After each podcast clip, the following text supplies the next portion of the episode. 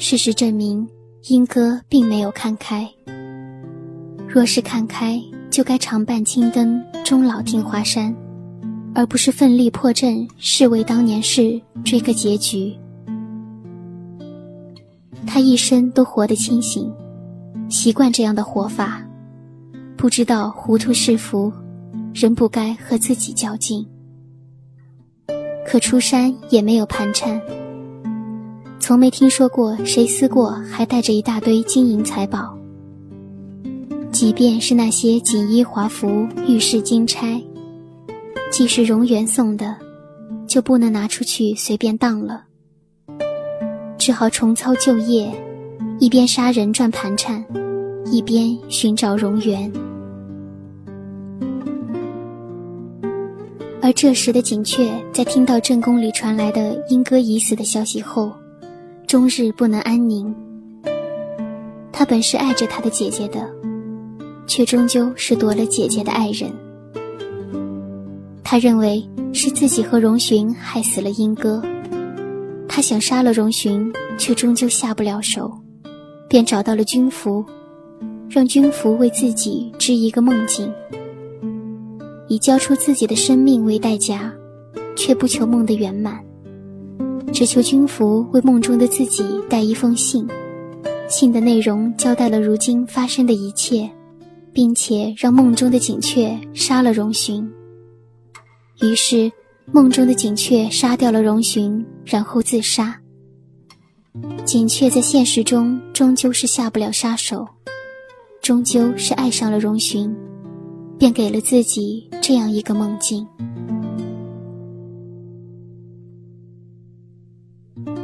英哥在刺杀的过程中受伤，无意间遇到了君服。君服通过进入英哥的梦境，了解了在他身上发生的事情。君服想要帮英哥，便一直跟着他，却没想到在同一艘船上，遇到了为了救回锦雀而来到绥远城寻找方法的荣寻。而此时船上的莺歌正被仇家追杀。哼外子教导在下，杀人也是门艺术，要追求利落之美。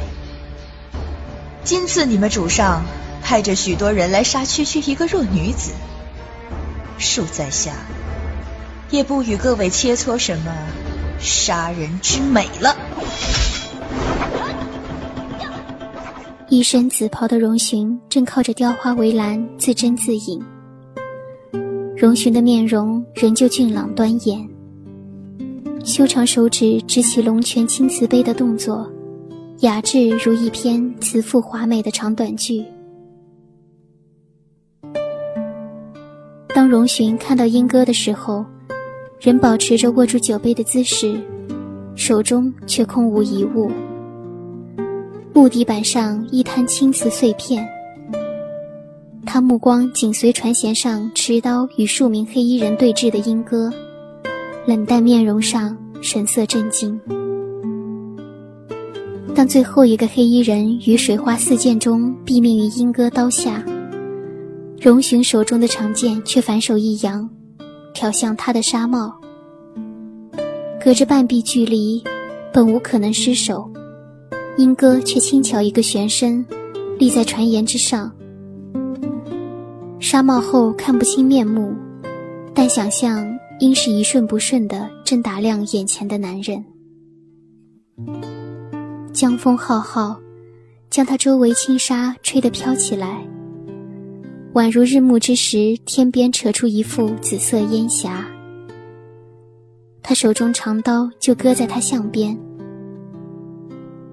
容寻走近一步，刀锋沿着脖项。擦出一道绯色血痕。蓝蓝雾雨中，翩翩贵公子微微皱眉，叹息似的唤他：“是你吗，月娘？”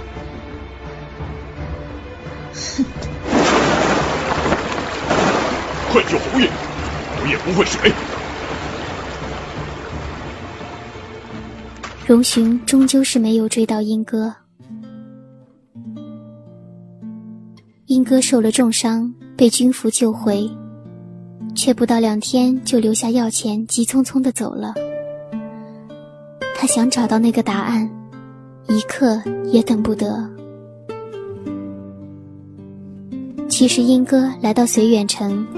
是为了寻找药圣百里月，因为他得知，药圣百里月是最后留在荣源身边的人。荣源到底是生是死？两年前到底是怎么回事？想必找到百里月，就可以得到答案。事实上，荣寻来到此处，也是为了寻找百里月，去救回据说寿数未尽、命不该绝的锦雀。几天过后，英哥从百里月处打探到了消息。却不敢相信，于是他找到了军服。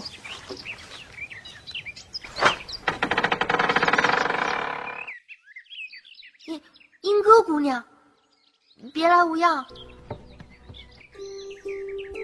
我听说圣人不妄言，我找到了一个圣人，他告诉我一些事，我却不能相信那些是真的。他说，你是唯一能帮我的人。用你的幻术，可以看到世人不能看到的东西。我想知道的，你都能帮我看到。他让我来找你。你想要知道什么呢？我想知道我夫君，想知道他为什么放开我。如今。他又在哪里？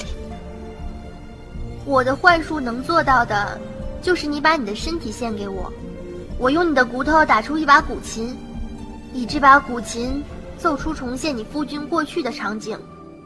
我能看到这一切，但你却不能看到了。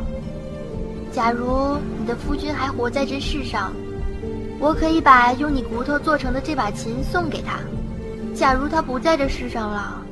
我就将你送去同他合葬。如果这样你也愿意，那我帮你，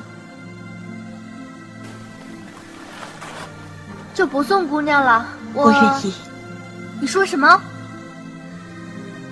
最近，很多时候我都在想，我就像一棵树，拼命把自己从土里拔出来。想去找另一棵树，可怎么也找不到，又不晓得怎么再将自己种回去。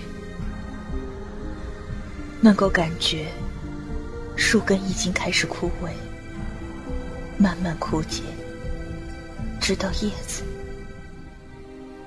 说不定就要死了。你不知道这种一点点枯死的感受。我从前也不知道。假如真能做成一张琴，那就太好了，总比就这样干枯而死的好。还能和他在一起，也不用再这样，再这样什么都不知道的到处找他。我和你开玩笑的，你的头发很长，很漂亮。我不要你的骨头，把头发给我就行了，用它来做弦，也能制一张我想要的琴。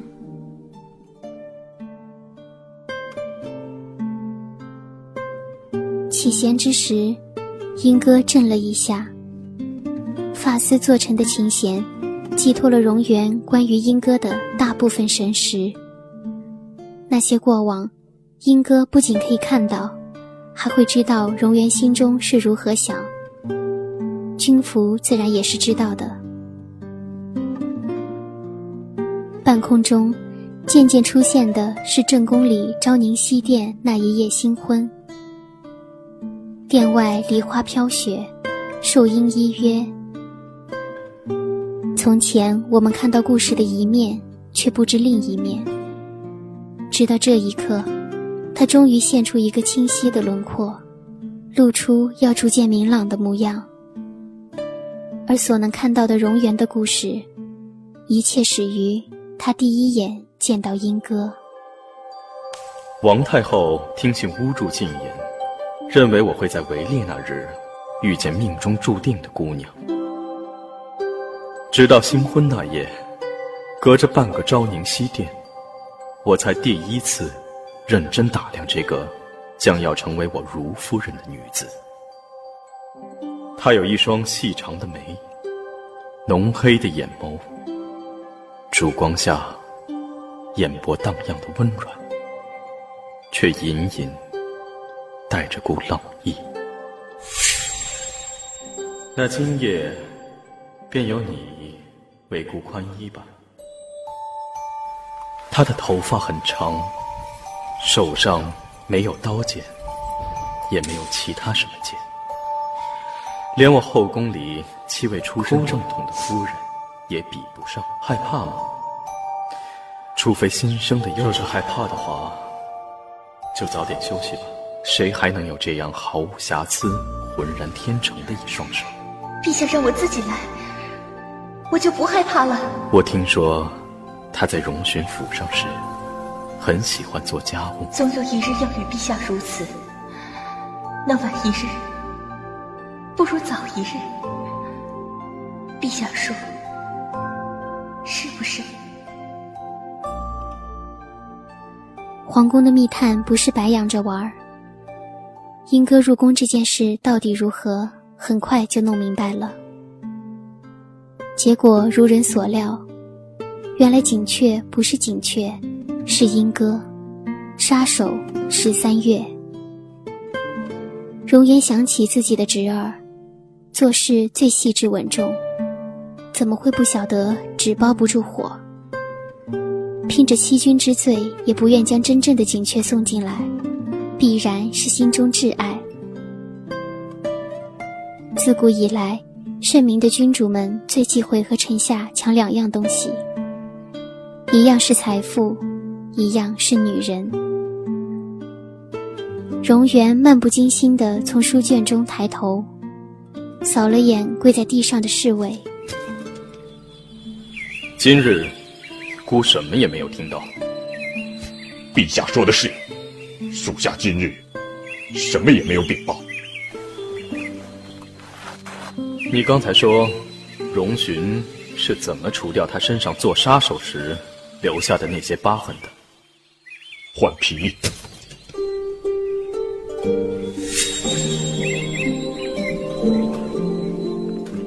手中的茶水不小心洒上书卷，他低头看着红色的批注被水渍润开，想：那时候英哥一定很疼。我用了三天时间爱上这个女子，大约有人会觉得三天太短，但只有真正懂得的人才明白。对注定要爱上的那个人，一眼都嫌太长，何况三天？我很心疼他。是谁教你这样的？腿断了也不吭一声，痛极了也强忍着。我知道他想离开，于是千方百计的将他留下来。的确，除了自由，他想要的什么，我都能给。可他心上结了厚厚的冰壳，即便给他自由，他也不能快乐。好吧，那些残酷纠结的过往，让他连怎样真心的哭笑都不懂。我想好好珍惜他，他应该快乐无忧。像个天真不谙世事的小姑娘，让我放在手心里，小心翼翼的对待。可我算好一切，唯独漏掉命运。荣源算好了一切，唯独漏掉命运。在计划中，莺歌应是与他长相守，他会保护他。就像在乱世里保护他脚下的每一寸国土，而百年之后，他们要躺在同一副棺椁里，即使在漆黑的陵寝，彼此也不会寂寞。但那一日，命运降临，让他看到自己的一生其实并不如想象中那么长。说什么百年之后，全是痴妄。荣源非是足月而生，幼时曾百病缠身。老郑侯请来当世名医，大多估言小公子若是细心调理，约莫能活过十八岁。若是想活得更长久，只有向上天请寿。老郑侯没了办法，想着死马当活马医。干脆送荣源去学刀，妄图以此强身健体。也是机缘巧合，在修习刀术的师傅那儿，让荣源遇到一向神龙见尾不见首的药圣百里月。不知用什么办法，竟治好自小纠缠他的病根。从此，整个郑王室将百里月奉为上宾。自老郑侯薨逝。荣源与百里月八年未见，再见时是莺歌被封为紫月夫人这年年底。忘年之交，多年重逢，面色凝重的百里月第一句话却是：“陛下幼时病根，一生绝不能再碰三样东西：紫葵云英、双木菊、冬货草。”可那雪豹爪上所催的毒药里，正好有冬货草。孤还能活多久？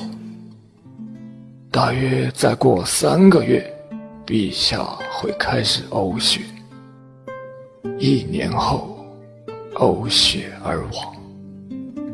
连先生都没有办法了吗？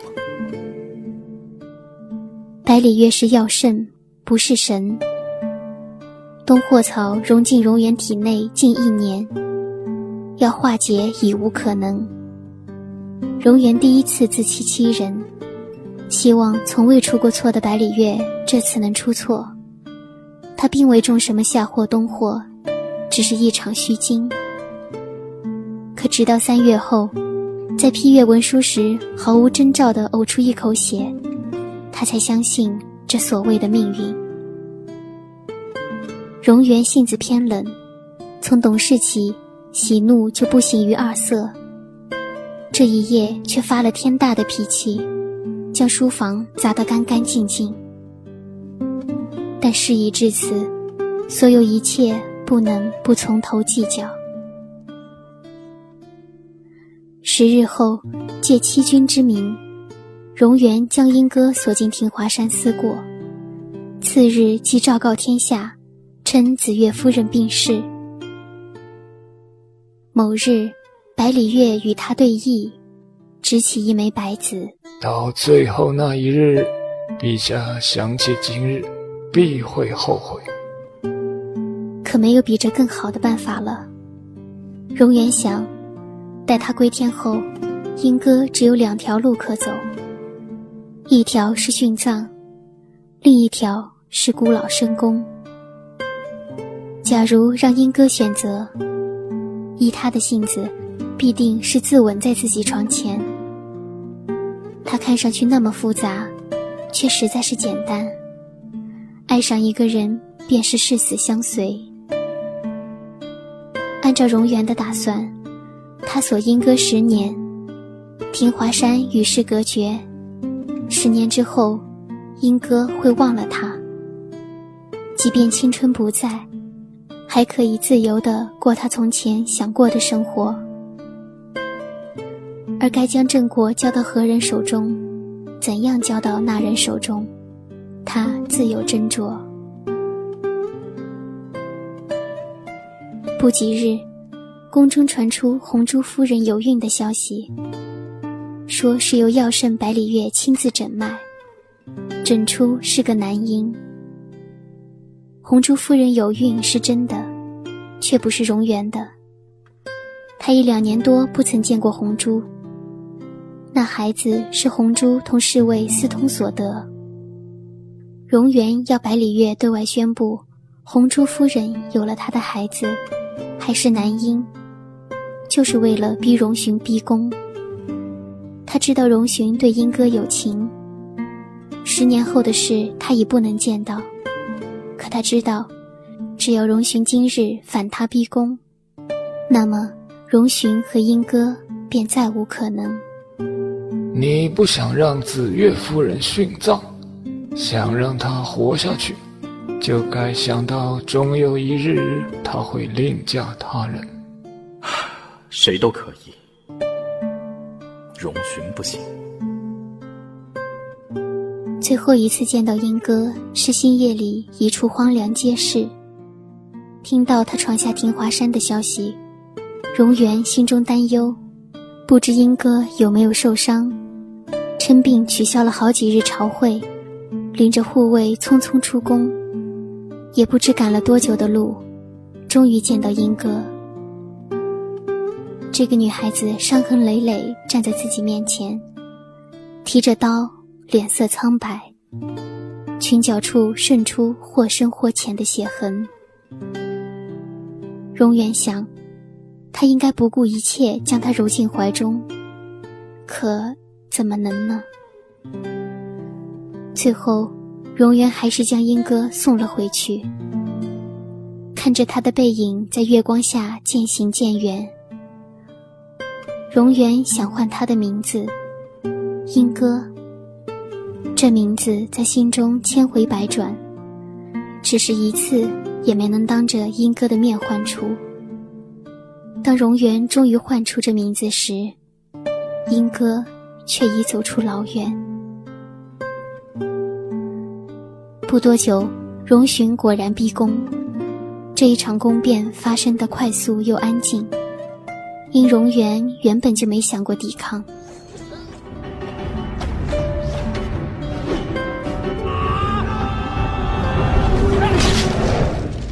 我将它好好放在你手中，你为什么将它打碎了？即便是碎。子月他也是碎在孤的怀中，这许多年，你做的最令孤满意的事，一件是两年前将子月送给姑，另一间就是今日闭宫。但姑知道，你这一生最后悔之事，便是将紫月送进了姑的王宫。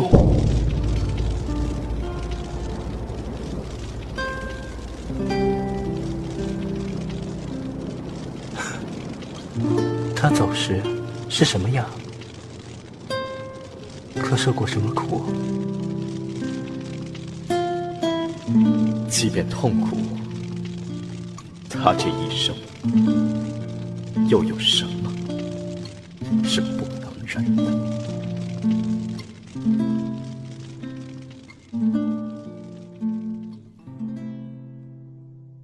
此后，荣源禅位，荣寻即位。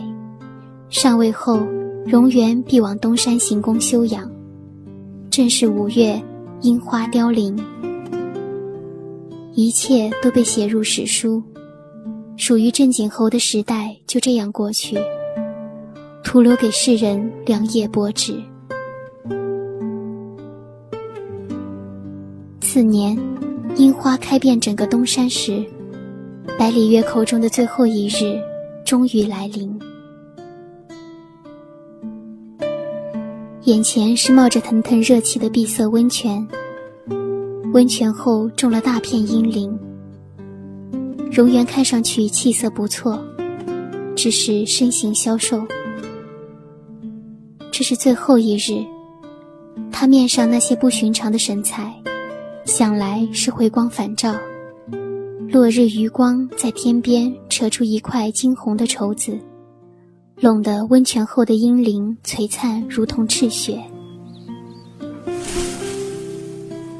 今日好多了，去拿两本书。我想泡会儿温泉。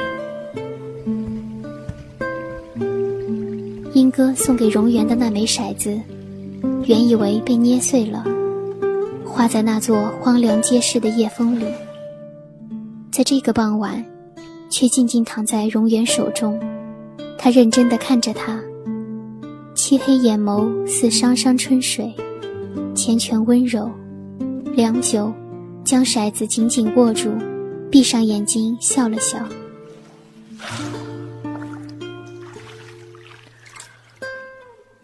玲珑骰子安红豆，入骨相思知不知？近旁不知什么鸟，倏地哀叫一声。温泉后的阴林里，猛地燎起山火。火势如猛虎急速蔓延，顷刻漫天。林木噼啪作响，红色的樱花在火中翩翩起舞，如一只只涅槃的红蝶。火光映得荣源的脸别样俊美，可滔滔热浪里，他的眼睛却再没有睁开。荣源。荣源，不要离开我，荣源。月光下，暖香融化剪影，泪流作满天飞的落英。睁开眼睛，就算触摸到光明，没有你，我宁愿长眠不醒。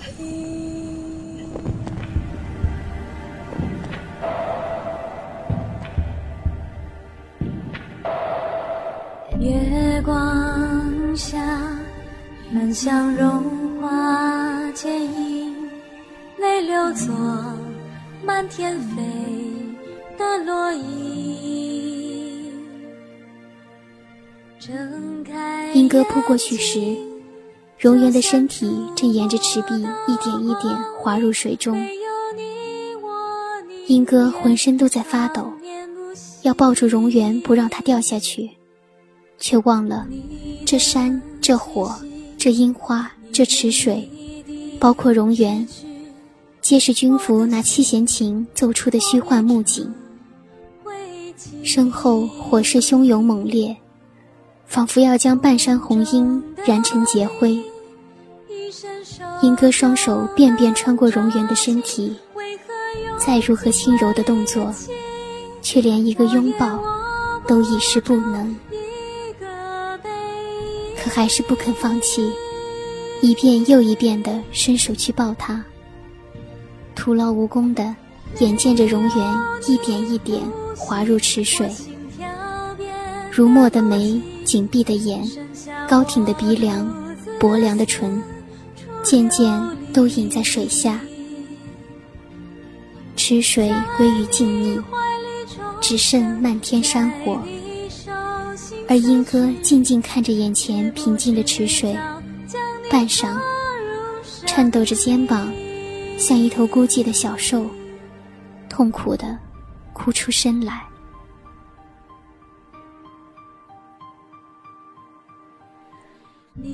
荣源确实是死了，这就是故事的全部。莺歌多多少少猜到，却一直不愿相信。回头看这一段风月，四场凋零繁花。荣源的一生太短。执着地用自己的方式来保护莺歌，便是他口中的君王之爱。在这样的乱世里，看够了庸尘昏主。东陆大地上有多少王宫？王宫里埋葬多少红颜女子的青春枯骨？却让我们看到这样一段情：从黑暗的宫室里长出来，向茫茫夜色里开出唯一一朵花。纵然被命运的铁蹄狠狠践踏，也顽强地长出自己的根芽。在你手心死去，从那天起，将你刻入生命。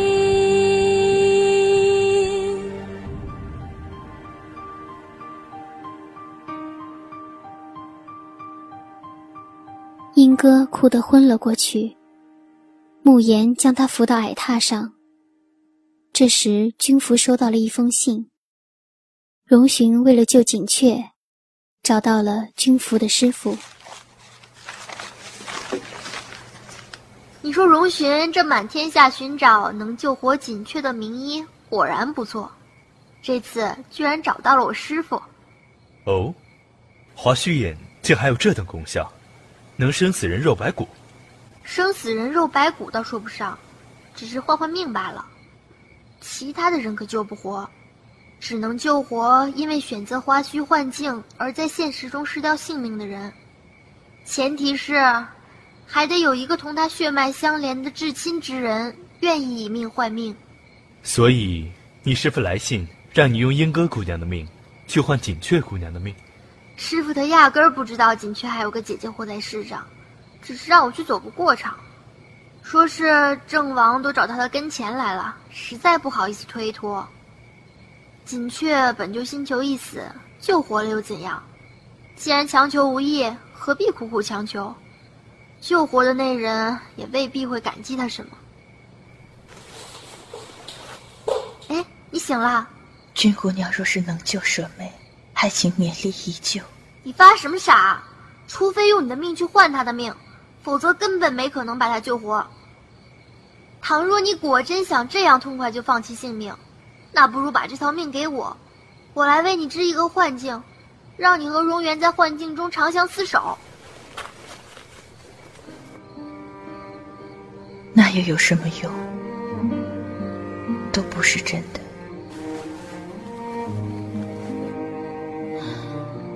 今年我二十六岁，觉得这一生很好，很长，没有什么可留恋的了。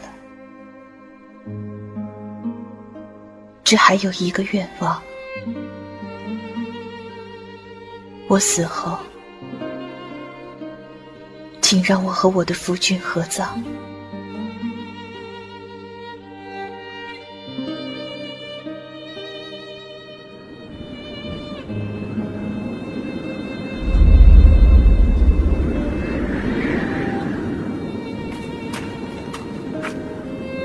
可以反悔的，这件事我真是没有把握。我得同时弹奏你们两个人的华胥调。一个音也不能错，还得催动胶珠牵引你的精神游丝。若失败了，是否对君姑娘造成什么反噬？那倒不会，就是你多半活不了，你妹妹也救不活。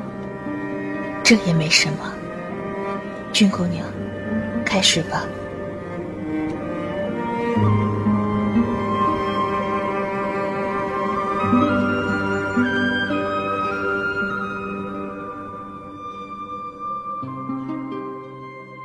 七月，了花红，暮景朝荣。军服一行人回到了郑国。施术之所定在四方城城东，为举行祭礼而建的土台上。英哥大约不愿见到荣寻，以秘术一旦实行，不能有任何生人打扰为名，将方圆五里清了场。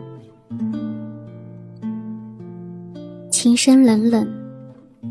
土台上骤起狂风，躺在石祭台上的莺歌缓缓闭了双眼。但当军服正欲凝神催动胶珠时，破空声来，一把古剑堪堪钉上七弦琴，弦丝尽断，狂风立止。抬眼望向前方的石祭台，便看到紫衣男子挺得笔直的背影。柳絮纷扬，慢悠悠落下来。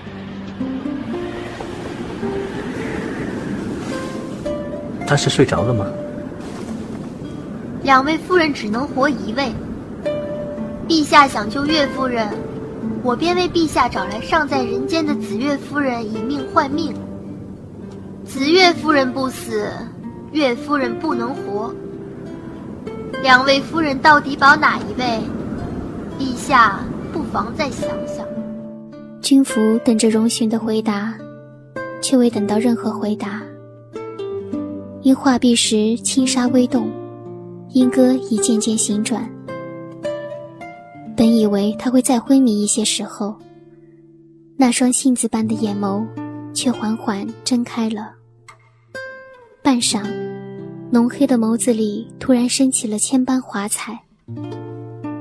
英哥看着眼前这个端正的紫衣男子，蓦然扑进他怀中。英哥，我们终于能在一起了。荣渊，你说我是谁？他们都说你死了，我不相信。如果你死了，我该怎么办呢？月娘，他这样多半是疯了，换命之术最忌中途打扰，怕正是因此。若陛下仍想救岳夫人，紫岳夫人她这样也是无碍的。只是要劳烦陛下再送我一张七弦琴了。即便是疯了，终归最后是我得到了他。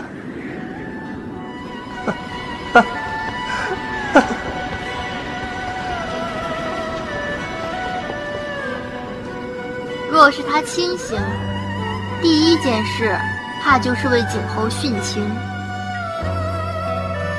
那就让他永远不要清醒。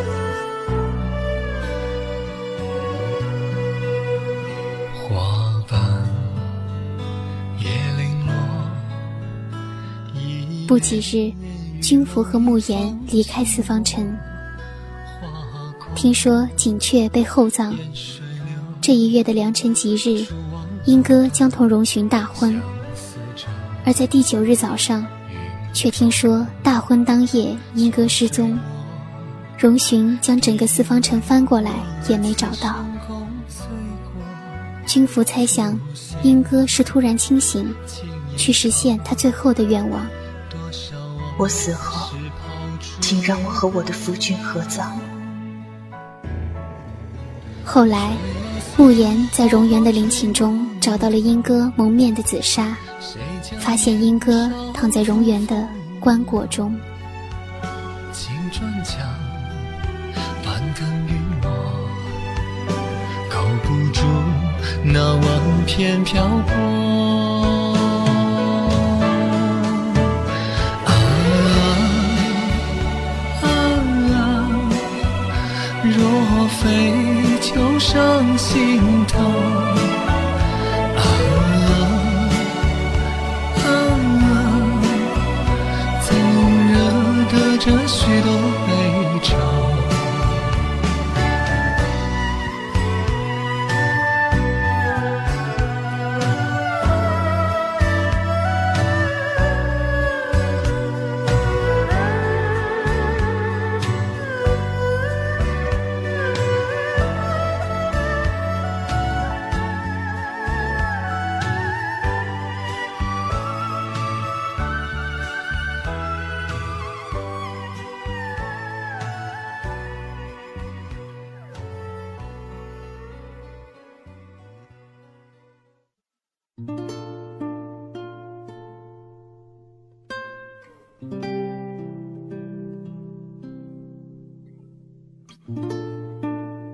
这个故事就这样讲完了。本来想精简一些，却实在是不舍得书中那些对于景色的渲染和对于感情细致的描写，所以想要把故事尽量完整的呈现给大家看。当初听完这个剧后，我很受感动，也觉得很遗憾。为荣源，为莺歌，也为荣寻，为景雀。莺歌是那种别人给他多少爱，他便要加了倍的去偿还的人。荣寻捡到他的时候，他还是张白纸，荣寻把他变成了一把刀，付出了心血，也有温柔与寄望。于是莺歌回报的更多，为他出生入死，不惜让青春蒙尘，让纯洁染血。而且还爱上了他。不过，莺歌虽然为爱痴狂，但并没有为爱痴傻。当他知道荣寻只拿他当工具，没有在意他的真心时，他便放下了这段感情，全身心的去回报另外一份爱。荣寻对待感情远没有荣源成熟，他看不清自己对莺歌的感情，他要莺歌成为荣家最好的杀手，而杀手不该有感情，他也不该对自己手下的杀手产生感情。所以，当景雀出现时，他理所当然地把自己的爱转移给了景雀。景雀不是杀手，他可以放心去爱。他以为自己爱的真的是景雀，却在莺歌和荣源出双入对时，看清了自己心中所想。但等他看清时，一切都已成过往。他为了景雀放弃了莺歌，最后又为了莺歌放弃了景雀，自然是什么也没有得到。也可以这样说，荣源之前得到了莺歌的爱，却没有懂得珍惜；之后得到了景雀纠结万分的爱，也没能守护到最后。荣寻是这个故事中在感情上最失败的人。虽然可恨，也着实可怜。景雀向他姐姐英歌证明了荣寻没有真心，结果却是姐姐被嫁给别人，自己反而得到了荣寻的宠爱。他觉得对不起姐姐，便让军服用华胥引制造幻境，在自己虚幻的意识里杀死荣寻，然后自杀。也是个用错了方式来爱姐姐的可怜人。荣源是一个爱得深刻又理智的人。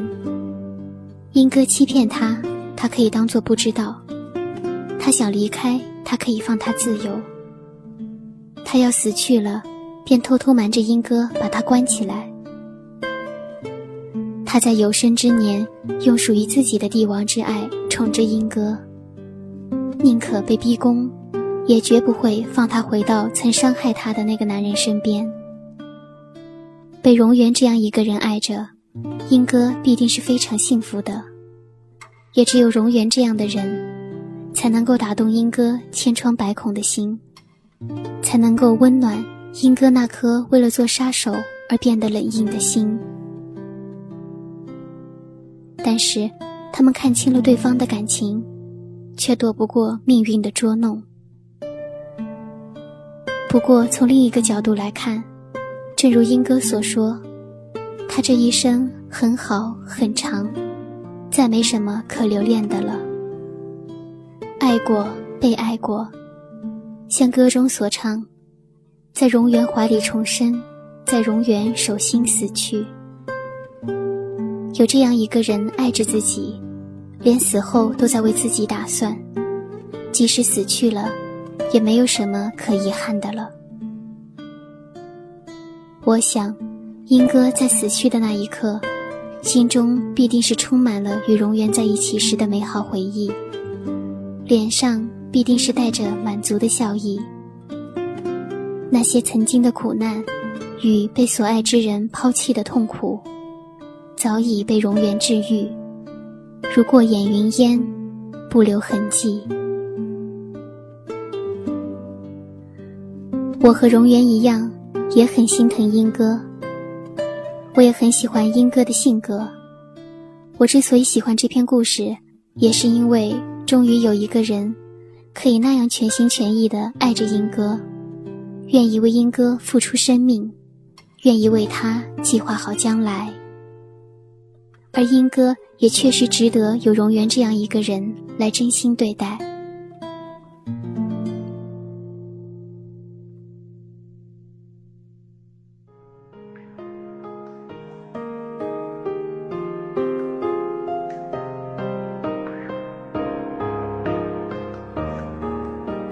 每个人都有自己不同的爱的方式，但有时候忠于了自己的本心，往往就会伤害到别人。就如荣寻和锦雀。希望大家以后在处理自己的感情问题时，能够成熟一些，不要因为一时糊涂而悔恨终身。本期节目到这里就结束了，希望这期的节目能给大家带来触动，能让大家有所收获。我是主播歌静，让我们下期再见。若相对可相知，应艳阳。谁许下这一代一双结发，纠缠却未交叠一世年华？谁转身花断细手红线牵杂，两地天涯。谁许下这一代一双结发，纠缠却未交叠一世年华。书刻下来路春秋，繁华如画，一世牵挂。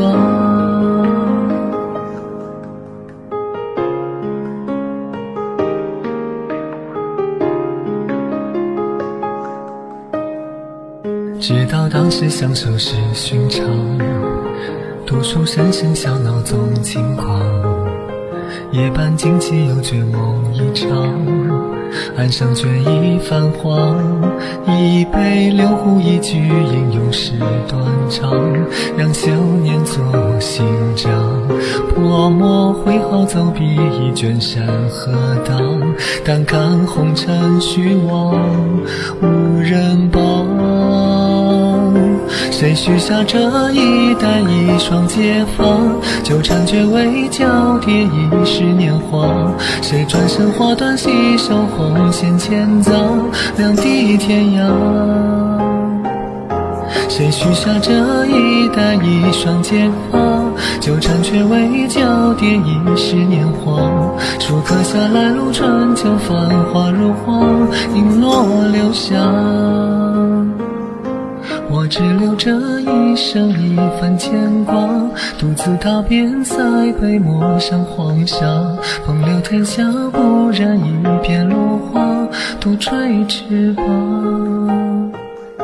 谁许下这一代一双结发，纠缠却未交叠一世年华？只恨西风吹梦冷了冰花，苦亦坚强。只恨西风吹梦冷了冰花，苦亦坚强。